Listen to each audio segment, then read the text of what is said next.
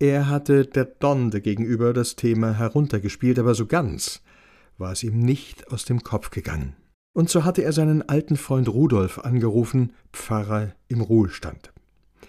Dem erzählte er von seiner neuen Beziehung und von der kryptischen Bemerkung seiner Tante. A Hermelrudel, evangelisch, das ist doch evangelisch, oder etwa net? Tja, was soll ich sagen? Wenn das alle so gesehen hätten, wäre den Leuten viel Ärger erspart geblieben. Gerade hier bei uns in der Kurpfalz. Wenn ich mich recht erinnere, gab es sogar einen Pfarrer, der in Heidelberg hingerichtet wurde. Wie bitte? In unserem schöne Ramondische Heidelberg? Ich meine, aber ich schau gern noch mal nach, wenn dich das interessiert.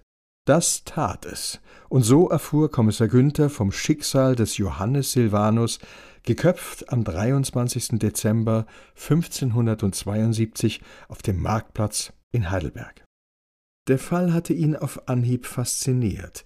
Entsprechend präsent war dieser Silvanus in seinem Kopf, als Kommissar Günther seine erste Begegnung mit Ingas Sohn hatte. Und bei seinen Überlegungen, was man wohl tun könnte, um dem Burschen aus seinem schulischen Jammertal zu helfen, hatte er die Eingebung. Mit Silvanus ließe sich doch bestimmt beim Lehrkörper gewaltig punkten. Hoppla, was hat denn unser Nolan da für eine sensationelle Story ausgegraben? Respekt! Nolan hatte natürlich keine Ahnung von diesem Silvanus, auch wenn er ganz cool so getan hatte, als ob. Naiv war Kommissar Günther schließlich nicht.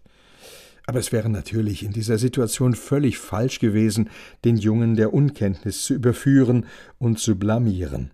Er würde ihm einfach im Anschluss an ihr gutes Gespräch ein paar kurze Informationen zusammenstellen. Einen Appetithappen reichen, bloß Stichworte. Viel wusste er ja selbst noch nicht, aber genug, um zu ahnen, die Beschäftigung damit würde sich lohnen. Das Thema allein war doch schon eine gute Note wert. Zudem spielte das Ganze auch noch in der Region, in Heidelberg. Vielleicht würde man Nolan zu einem Interview einladen. Kurpfalzradio, Rhein-Neckar-Zeitung, Mannheimer Morgen, alle hätten bestimmt Interesse. Spätestens dann würde das auch bei seinen Mitschülern Wirkung zeigen, nicht zu vergessen bei seinen Mitschülerinnen. Kommissar Günther wiederum würde sich im Hintergrund halten, aber auch bissel bei seiner Liebsten punkten. Wie nannte man das so schön? Eine Win-Win-Situation. Dafür hieß es nun aber dranbleiben. Als er wieder in seiner Hütte am Hupfeloch war, schrieb er also Nolan einen Brief. Kurz, knackig, locker. Lieber Nolan, wie versprochen hier ein paar Informationen über unseren Mann. Johannes Silvanus war ein evangelischer Pfarrer in der Kurpfalz. Irgendwas muss vorgefallen sein, denn am 23. Dezember 1572 wurde er in Heidelberg geköpft. Auf dem Marktplatz. Ich kann mir vorstellen, was du jetzt denkst. Wie bitte?